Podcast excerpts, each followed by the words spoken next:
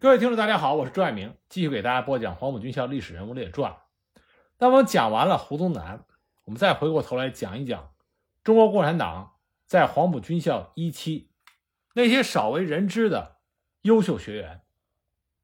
黄埔一期里有一批在进入黄埔军校之前就加入中国共产党的早期青年党员，后来又在学习期间有一批渴望进步的。青年学生又加入了中国共产党，其中有不少人在四一二访命事变之前就已经为了我们国家和民族的前途而英勇牺牲了。前面我们曾经讲过，来自直隶地区的几位黄埔一期的优秀共产党员，其中有一位我们提到的是杨其刚，当时在军校政治部。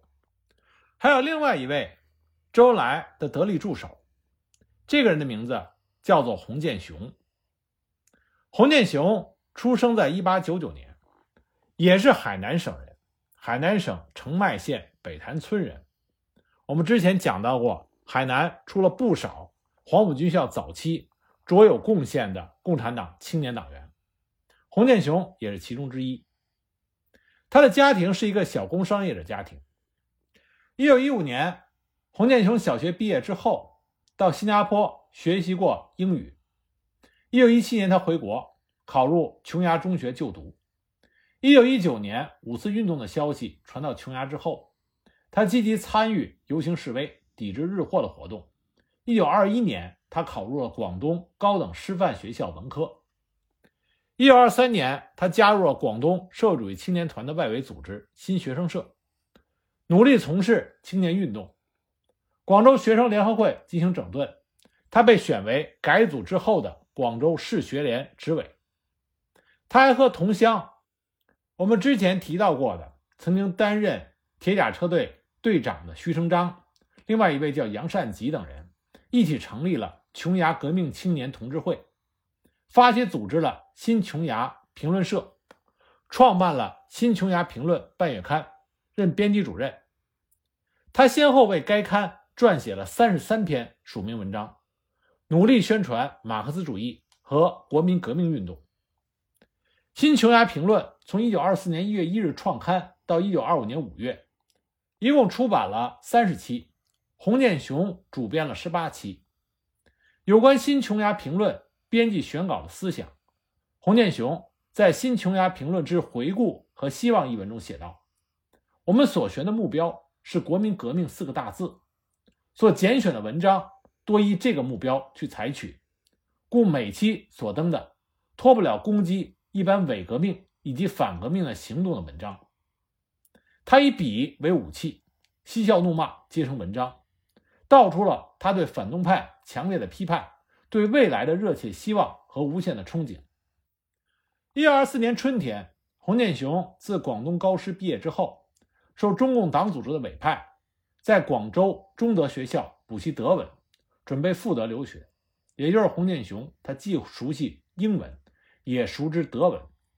那么在补习期满之后，整装待发的时候，五月间，黄埔军校开办了。洪建雄毅然投笔从戎，考上了军校，被录取为黄埔军校第一期第二队的学生。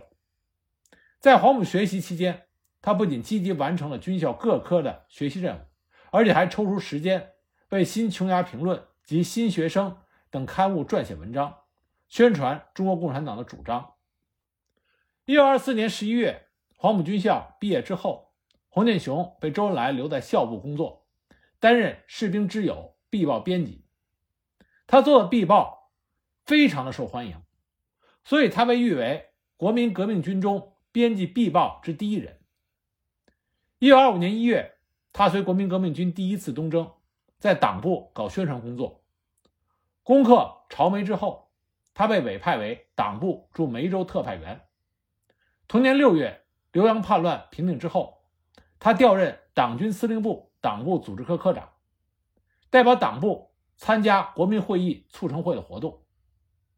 杀鸡惨案之后，洪建雄撰写了《杀鸡屠杀中党立军校之死难者》。和曹石泉同志的传略等文章，号召继承烈士的遗志，为无产阶级事业而奋斗到底。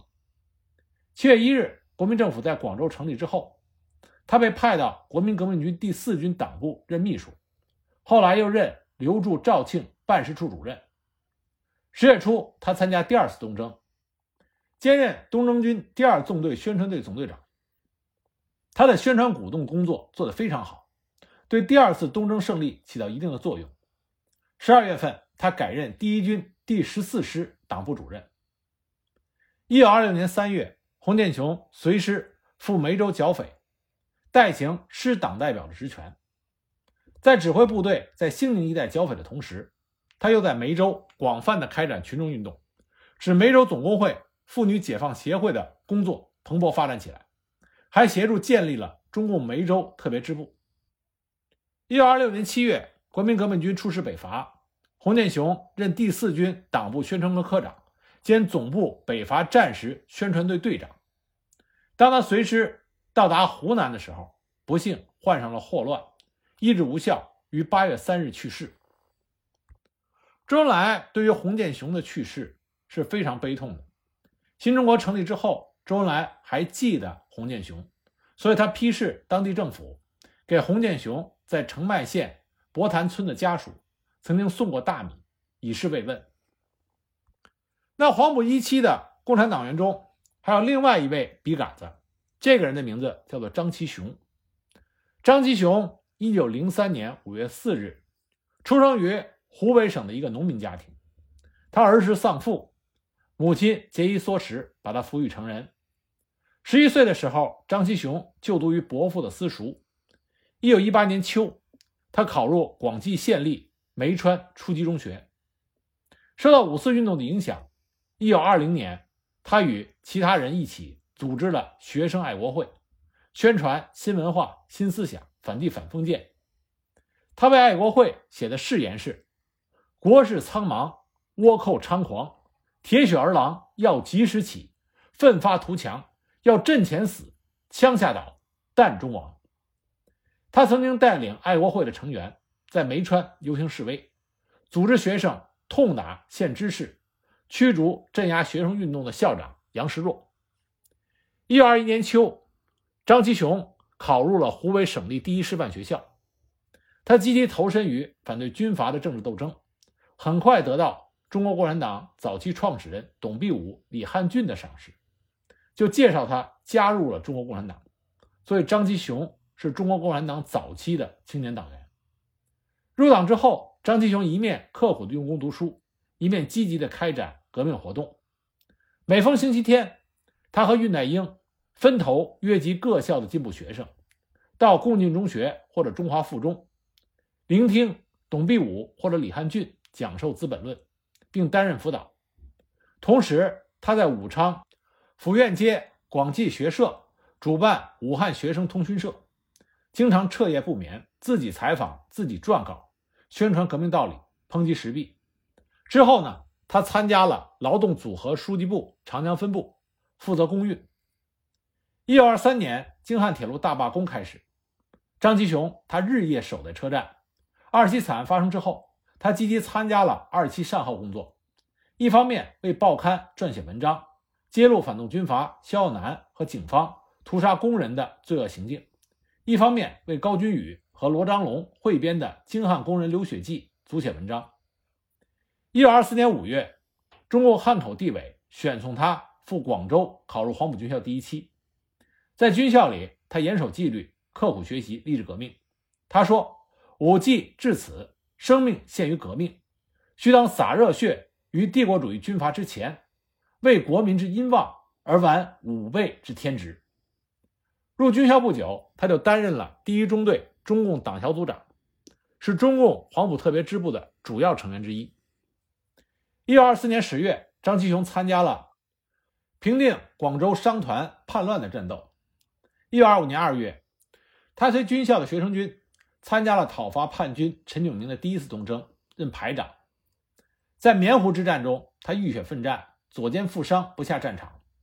一九二五年三月结束了军校学习生活，被分配到教导团任连党代表，后来又调到军事委员会任法规起草委员，起草了军事法规。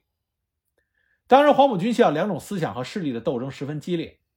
张其雄参加了以共产党人为核心的中国青年军人联合会，与以国民党反共分子为骨干的孙文主义学会展开了激烈斗争。张其雄站在斗争的前列，用他犀利的文笔在《青年军人》《黄埔日刊》等刊物上发表文章，对孙文主义学会进行了激烈的辩论和抨击。一九二零年二月，蒋介石和汪精卫亲启召集青年军人联合会。孙文主义学会联席会议，李之龙、张其雄、周逸群代表了青年军人联合会出席了这次会议。会上，他们同孙文主义学会的代表进行了针锋相对的斗争，巩固了革命统一战线。一九二六年七月，北伐开始，张其雄担任了国民革命军第八军军党代表、政治部副主任兼秘书长，授少将军衔。十月十日。武昌乘客随军扼守武汉，他日夜奋战在前敌指挥部，因为寝食失时、操劳过度，肺病猝发，吐血不止。后来经过抢救无效病逝，为革命提早的献出了他年轻的生命。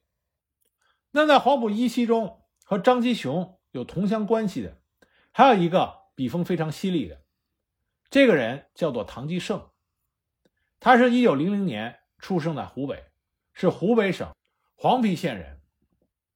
唐继圣，他少年时启蒙于青云庵小学堂，后来转入长轩岭道明高级学堂，因为抗议校长对同学的辱骂而被开除学籍。一九一八年夏，他考入武汉中华大学附中，参与了恽代英发起组织的互助社和日新社。一九一九年五月十八日，他参加了武汉学联组织的示威游行。声援北京的学生运动。暑假期间，他返回黄陂县，在知识青年中宣传新文化思想和苏俄十月革命的情况。一九二零年二月，他参加由恽代英、林育南发起组织的立群书社。一九二零年暑假，再次回到黄陂，与吴光荣、方宇建、吴光模等人在青云小学发起成立了乡村改进社，主张在农村开办农场、林场。畜牧场、兴修水利，从改变乡村面貌入手，改造社会。一九二零年七月，毛泽东等人在长沙发起了文化书社，恽代英派唐继胜、吴光荣等八人到长沙第一师范学校学习。唐继圣在这里结识了毛泽东等先进青年，受其进步思想的影响。一九二一年初，他与吴光荣被恽代英派到黄冈，创办了俊新小学。一九二一年七月，唐继圣在俊新小学成立了共存社，并且被公举为共存社总务股学校委员。那么，在俊新小学担任教学工作的那个时候，唐继圣有一个后来大名鼎鼎的学生，这个人不是别人，就是林彪。唐继圣为了教好学生，他编写了大量的乡土教材，对学生进行的是启迪和诱导教育。有一次。学校几名学生畅谈自己的志向和抱负，有的人说整中华于水火，解民众于倒悬；有的人说驱逐列强，振兴中华；也有人说生当作人杰，死亦为鬼雄。在这番慷慨激昂的谈论声中，只有林彪显得十分的平静，他没有发言，神情十分冷漠，甚至流露出一丝不屑谈论的神态。唐继胜注意到了这一点。等大家都平静下来以后，他就问林彪说：“玉荣，因为那个时候林彪的名字还叫林玉荣，说玉荣，你呢能谈谈吗？”被同学们认为聪明孤僻的林彪，他的回答出乎大家的意料，他随口背诵了一段苏轼的《后赤壁赋》。听罢林彪的吟诵，唐继圣多少看到了林彪的心计，说：“你想像苏轼那样淡泊宁静，我行我素。”但林彪说：“不，我想像那夜半孤鹤，独来独往。”这令唐继圣对林彪格外的注意。不过后来，唐继圣在一九二一年十月就离开学校了。他和林彪的师生之缘只有不到两年的时间。一九二一年十月，中国劳动组合书记部武汉分部成立，唐继胜参加该部的工作，被派往徐家棚从事工人运动，一九二一年十二月，他加入了社会主义青年团。一九二二年初，加入了中国共产党。一九二二年，在武汉粤汉路创办了平民学校、工人夜校，因为工人罢工被通缉。一九二三年，他与吴光荣等人在三河店成立了黄陂县第一个党小组，并当选为负责人。一九二三年秋，在长沙任教员，同年由夏曦介绍加入了国民党。一九二四年初，唐继胜由恽代英、韩觉民保荐，好报考了黄埔军校第一期。同年五月，进入到一期第二队学习。一九二四年十一月毕业。一九二五年五月，以中央特派员的身份到河南从事建党工作。一九二五年六月，任中共开封地委书记。一九二六年一月，他出席了国民党第二次全国代表大会，是作为国民党湖北省代表。一九二六年四月，由河南农民协会派往广州出席第二次广东省。农民代表大会会后，留在惠州国民革命军第六军政治部担任党务科长。但很不幸，一九二六年六月十四日，他因为肺病病逝于广州市立医院，遗体安葬于广州黄花岗烈士公墓。一九五六年，经黄陂县人民政府批准，追认为烈士。除了我们刚刚讲的这三位出师未捷身先死的。